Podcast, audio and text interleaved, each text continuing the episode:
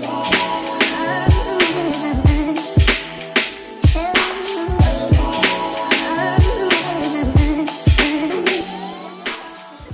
Bienvenue sur le K-Switch Show. Ici, on parle nutrition, fitness, lifestyle, développement personnel. Le tout pour vous apprendre à être la meilleure version de vous-même. J'espère que la team No Bullshit se porte bien, que vous êtes en forme, en bonne santé et que vous continuez à faire des gains. Alors, les amis, première bonne nouvelle. À l'heure à laquelle ce podcast va sortir, donc un jeudi, il va sortir durant la semaine du Black Friday, donc la Black Week. Et vous avez accès à un coupon de réduction de moins 40% sur tous les programmes qui sont à disposition sur mon site. Et en plus, ça tombe bien parce que mon nouveau programme Fitness Starter vient de sortir et franchement, je suis très heureux du résultat. Et d'ailleurs, j'ai reçu déjà quelques jours après des gens qui ont simplement fait leur première session, euh, visionné le tout, la théorie, tout ce qu'il y avait à disposition et qui m'ont envoyé énormément de messages. Des trucs du style, je cite, c'est le meilleur programme que j'ai vu en termes d'organisation, d'explication. J'ai acheté des programmes de plusieurs grandes instances, personnalités du fitness et j'ai jamais vu ça. Donc voilà les amis, je vous invite à checker tout ça, croyez-moi. Je pense vraiment que mon point fort, en toute euh, humilité ici, c'est la capacité à allier euh, le meilleur de tous les mondes. Et je pense que c'est vraiment un truc qui, m'est propre. Et c'est ce que je vais continuer à partager avec vous à travers ce programme et tous les autres programmes qui vont euh, faire suite à ce dernier. Tout, tout se fait de manière logique et précise, encore une fois. Donc je vous invite à aller checker ça. Le lien est dans la bio. Les amis, si vous voulez soutenir le Kessu Show Podcast, vous savez quoi faire. Allez sur l'application Apple Podcast, lâchez un 5 étoiles et un commentaire. Moi, ça me donne énormément de force. Vous pouvez faire sur l'application Spotify et toutes les autres plateformes que vous utilisez. Lâchez simplement en 5 étoiles. Ça, me donne de la force. Faites-le également pour les autres créateurs de contenu.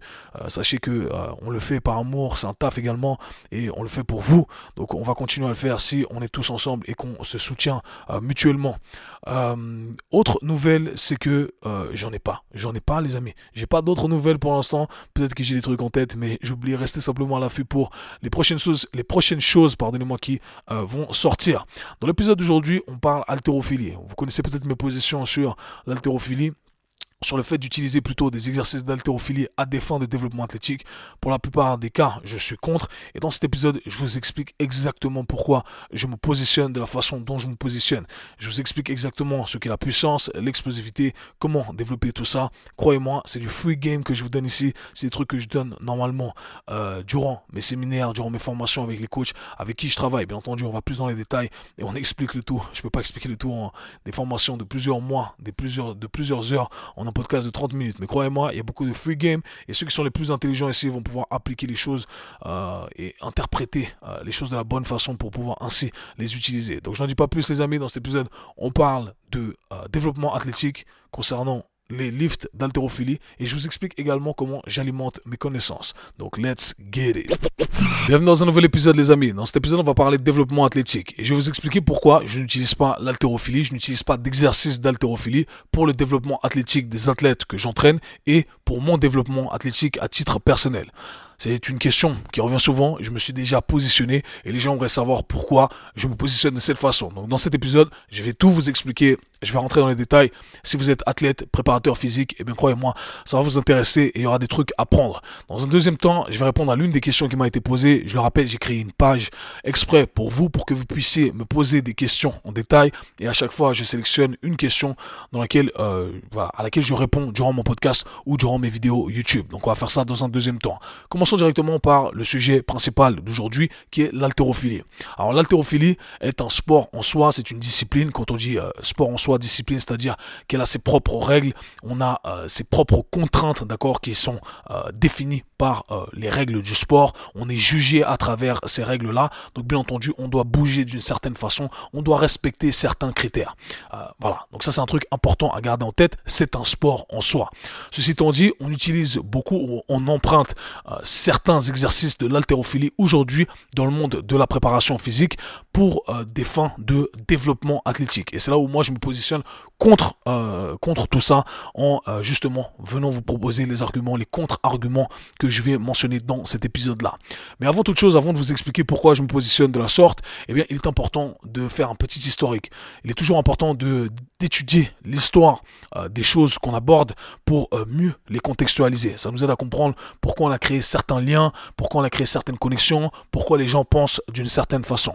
Donc l'haltérophilie, comme je l'ai dit, c'est un sport à part entière. Mais à l'époque, elle a été introduite, donc c'est un sport qui a plusieurs centaines d'années aujourd'hui, mais qui a été introduit lors des euh, Jeux Olympiques d'Athènes dans les années fin 1800, début 1900, euh, quelqu'un peut me fact-check là-dessus. Et du coup, l'haltérophilie, pardonnez-moi, faisait partie de la catégorie euh, du track and field de l'athlétisme, avec les sprinters, etc., lancer de javelot, etc., etc. Ce n'est que plus tard que l'haltérophilie a eu sa discipline à part entière, sa discipline qui lui est propre. Donc aujourd'hui, lorsqu'on regarde les Jeux Olympiques, eh bien, on a la catégorie haltérophilie, la catégorie weightlifting. L'haltérophilie, qu'est-ce que c'est?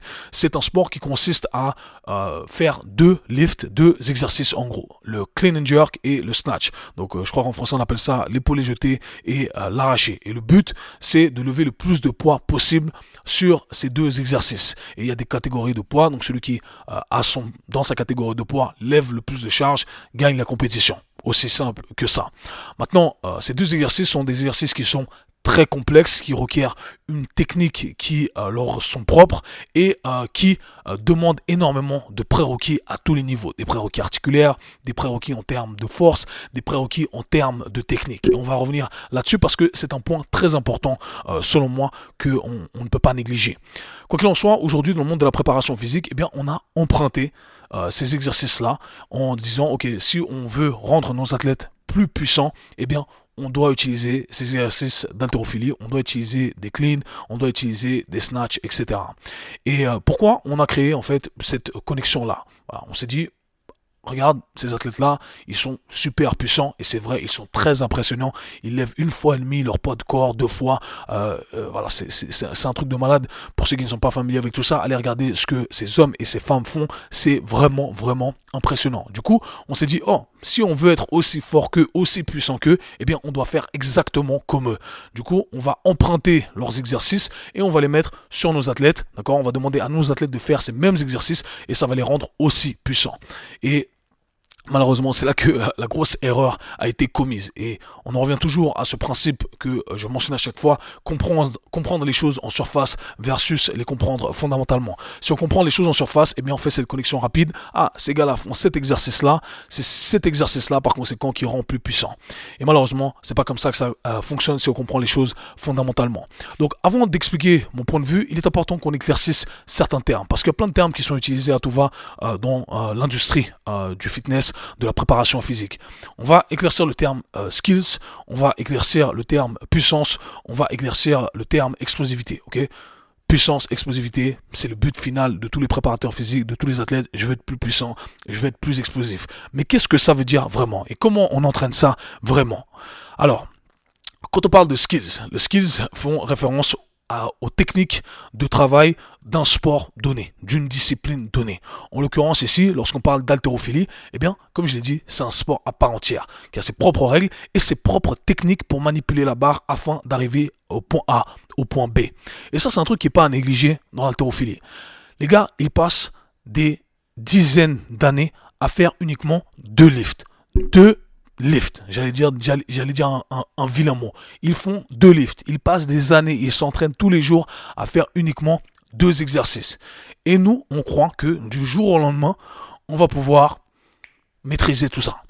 On pense que nos athlètes vont pouvoir maîtriser ces deux lifts, alors que ces athlètes euh, olympiques passent leur vie à essayer de maîtriser chaque petit détail de euh, ces deux exercices-là. Et je trouve qu'on a la prétention de croire qu'on on, on va pouvoir adopter leurs exercices comme ça du jour au lendemain, en quelques mois ou en une année, deux années. Malheureusement, ça ne fonctionne pas comme ça. Si demain je vous dis que, euh, voilà, euh, les, les, les, les, athlètes de, de, patinage, les patineurs artistiques euh, sont très impressionnants, ils sont très rapides, ils se déplacent rapidement latéralement. Par conséquent, je dois faire du patinage artistique. je me mets à faire du patinage artistique, je vais arriver à rien du tout. Pourquoi? Parce que ça prend du temps à développer. le skills, c'est un sport à part entière et bien entendu, on doit s'y consacrer pour développer ce skills là, ces skills là. Donc, quoi qu'il en soit, ce que je veux dire par là, c'est que l'haltérophilie, c'est un skills, l'arracher euh, et euh, l'épaule jetée, ce sont des skills bien particuliers, très très très extrêmement techniques. Je mets vraiment l'accent dessus. Et par conséquent, on ne peut pas les maîtriser du jour au lendemain. Et pour pouvoir les maîtriser au maximum, pour ensuite pouvoir exprimer un maximum de puissance, je mets ça entre guillemets parce qu'on va définir ça dans un instant, eh bien, il faut avoir la technique. La technique, c'est le prérequis pour exprimer la euh, puissance qu'on cherche à développer. Gardez ça en tête, on va revenir dessus. Maintenant, qu'est-ce que la puissance? Ce terme qui est utilisé à tout va. Ah, euh, je fais cet exercice pour développer ma puissance. La puissance, qu'est-ce que c'est? La puissance, ce n'est que l'intersection entre la force et la vitesse.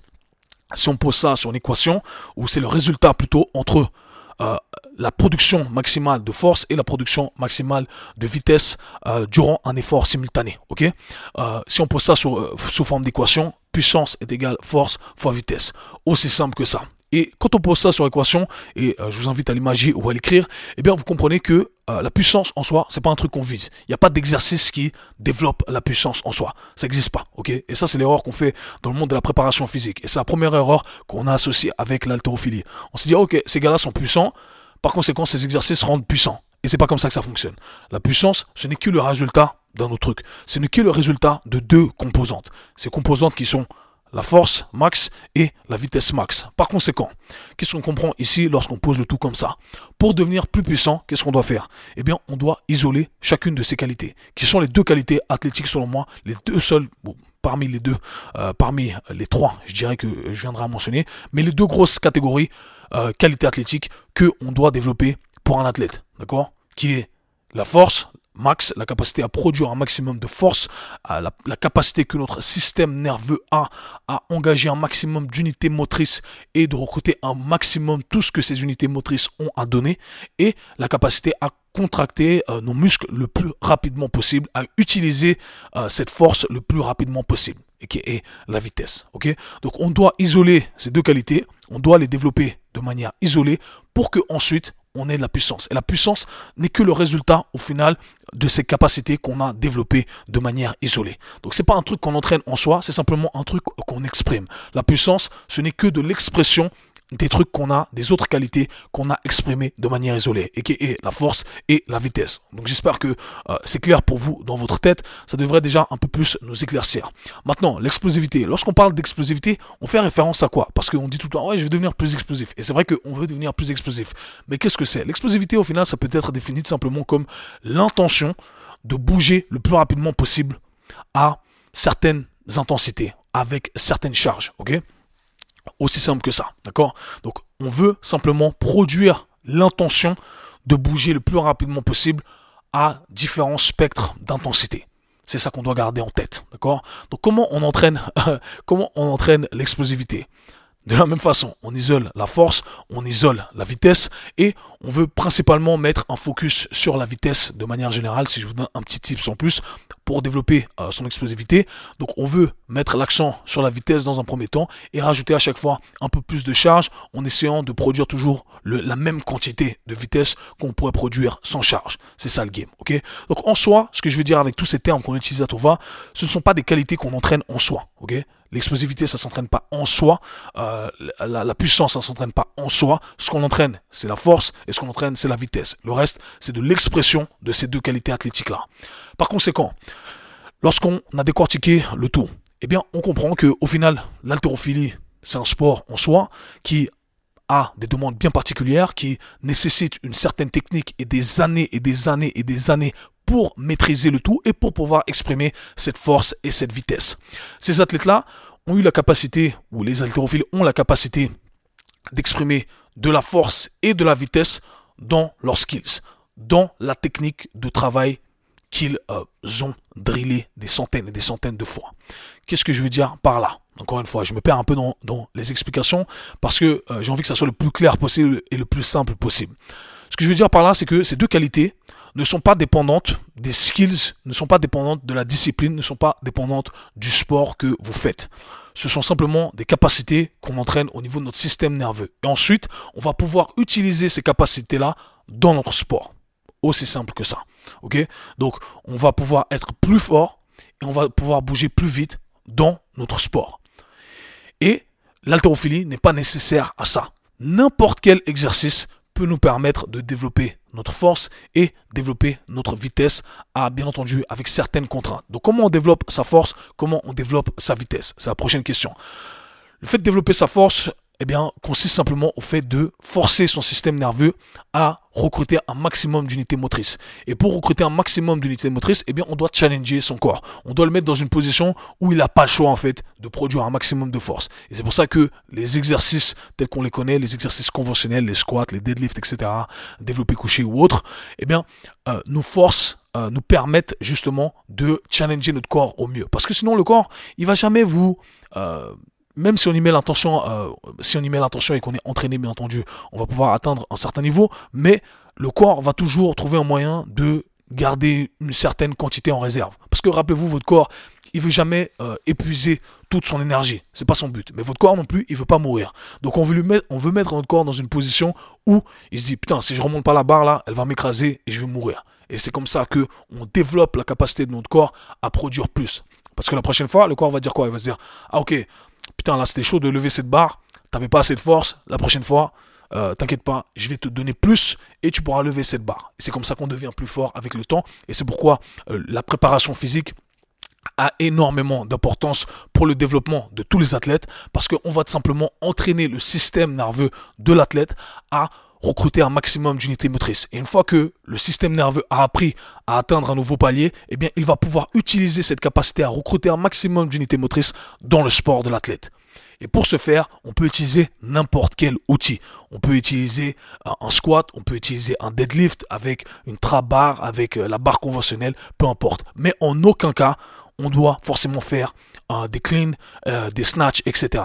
Et pourquoi je dis que c'est contre-productif de faire des cleans et des snatchs Parce que ça demande tellement d'efforts techniques de capacité technique à lever la barre correctement, se retrouver dans la bonne position, etc., qu'au final, ça va porter préjudice à notre capacité de produire un maximum de force ou un maximum de vitesse en fonction de l'objectif qu'on cherche à développer. Ce que je veux dire par là, c'est que si j'essaie de lever ma barre, ok, et de la ramener en haut sur euh, mes épaules, de faire un clean, eh bien, au final, je vais tellement limiter sur le fait que je dois me concentrer sur la trajectoire de la barre, sur la réception, sur la capacité à bien exécuter le mouvement avec une bonne technique, que j'aurais pu éventuellement euh, lever la barre de 150 kg, mais là, je me retrouve à pouvoir lever une barre simplement de 80 kg parce que je suis limité par la technique et non pas par ma production de force. Et au final, la technique du clean, on s'en fout parce que le taf de, des athlètes qui ne sont pas des athlètes de force, ce n'est pas de faire un clean. C'est simplement d'entraîner notre système nerveux à produire un maximum de force, à recruter un maximum d'unités motrices. Simple, c'est la fin du game. Là, je vous donne tellement de free game, c'est un séminaire en soi, ça. Tout ce que je viens de vous donner ici, si vous arrivez à interpréter, bien entendu, euh, tout ce que je dis. Donc, conclusion, le clean et euh, les snatchs, tous les exercices d'haltérophilie ne sont pas nécessaires au développement athlétique, sont contre-productifs parfois, sont très compliqués et euh, euh, ne nous permettent pas d'exprimer les qualités qu'on cherche à développer et parfois, bien entendu, peuvent également être problématiques et peuvent amener des blessures si on n'a pas, si on n'a pas les prérequis nécessaires. Donc Qu'est-ce que moi je ferais avec un athlète? Qu'est-ce que je ferais? Qu'est-ce que je fais plutôt? Eh bien, on va choisir tout simplement des exercices avec lesquels les athlètes sont confortables et ainsi ils vont pouvoir exprimer, produire un maximum de force ou un maximum de vitesse en fonction de ce qu'on cherche à développer. Et le résultat est exactement le même. Il n'y a pas d'exercice supérieur. Ce qui compte, c'est simplement entraîner des capacités athlétiques. Point à la ligne. Il n'y a pas d'exercice magique, il n'y a pas de technique magique. C'est juste ça qu'il faut garder en tête. Donc j'espère que ça va vous aider et que ma position est un peu plus claire sur pourquoi je n'utilise pas des exercices d'haltérophilie et je ne les recommande pas pour la plupart des athlètes de tous les niveaux qui cherchent à développer ces capacités athlétiques. Rappelez-vous, la puissance, ça ne veut rien dire en soi, l'explosivité, ça ne veut rien dire en soi. Ce qu'on fait, c'est qu'on développe sa vitesse et sa force. Free game, point à la ligne, vous savez ce que je pense maintenant. Répondons maintenant à la question qui m'a été posée ici par Inex euh, Sports Training qui dit comment organise, organiser ou organise-t-on Comment organises-tu, j'imagine, ton apprentissage de nouvelles connaissances? J'ai trouvé que c'était une question intéressante parce que euh, à chaque fois on me la pose euh, et on me dit ok comment on est venu à, être critique par rapport à certaines choses qui nous ont été euh, proposées dans le monde de la préparation physique, dans le monde du fitness, et euh, tu as cet avis qui euh, diverge de la plupart des gens, de la plupart des experts. Comment tu, comment tu apprends? Ok. Donc moi je distingue déjà deux types d'apprentissage. Ce que je sais à l'heure actuelle, ou ce que je crois savoir à l'heure actuelle, parce que je suis toujours conscient que ces choses-là peuvent évoluer, et ce que je ne sais absolument pas, ce que je ne connais pas. Il y a des sujets sur lesquels je suis complètement ignorant, et je sais, ok, j'ai vraiment pas étudié ce truc-là et je vais vous dire comment j'approche le tour. Donc, Dans un premier temps, euh, dans la catégorie de ce que je crois connaître, ce que je crois être vrai à l'heure actuelle. Ce qu'il faut savoir, c'est que, de 1, j'écoute toujours des avis divergents. C'est vraiment la base pour moi. Je vais toujours me renseigner auprès de gens qui, qui ont un discours qui va à l'opposé de ce que je crois être vrai. Ça va me permettre d'alimenter simplement mes connaissances et à partir de là de me questionner constamment. Je me questionne, je questionne ce qu'ils disent je mets le tout euh, en rapport avec ce que je crois connaître à l'heure actuelle, avec les différentes évidences que j'ai, et je me dis, ok, ça a du sens, ça a moins de sens, ok? Je lis constamment des articles, des recherches euh, et des livres, et j'écoute des podcasts également, des gens qui ont le même avis que moi et des avis divergents. Donc en gros, ce que je cherche à avoir, c'est différentes sources d'évidence. La littérature, les anecdotes euh, personnelles, les miennes, les anecdotes d'autres euh, collègues, d'autres euh, préparateurs physiques, d'autres euh, kinés, d'autres physio, etc. Et à partir de là, ça me permet d'alimenter un peu plus mes connaissances sur un sujet en particulier. Ensuite, ce que je cherche à faire, c'est que vraiment, j'essaie de créer des liens entre les différentes évidences que j'ai pu récolter avec un, un, raisonnement rationnel. Et en fait, ce que je cherche à faire, c'est que je cherche à voir où il y a des points communs.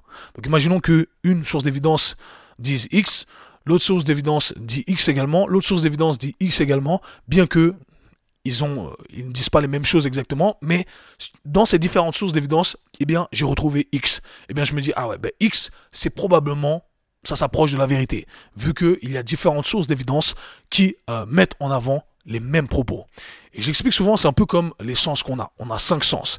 Et je donne souvent cet exemple quand on est petit dans le noir, eh bien, on voit, on voit un truc, une ombre, et on se dit, ah, c'est un monstre. Parce qu'on utilise simplement un sens.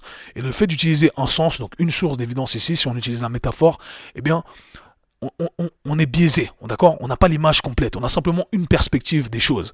Et on se dit, ah, ça ressemble à un monstre. Du coup, qu'est-ce qu'on fait? Eh bien, s'assurer si c'est un monstre ou pas, eh bien, qu'est-ce qu'on doit faire? On doit se rapprocher et on doit toucher. ok? Donc, on utilise un autre sens. Et là, on se dit, ah, en fait, non, c'est pas euh, c'est pas un monstre, c'est un manteau, ok?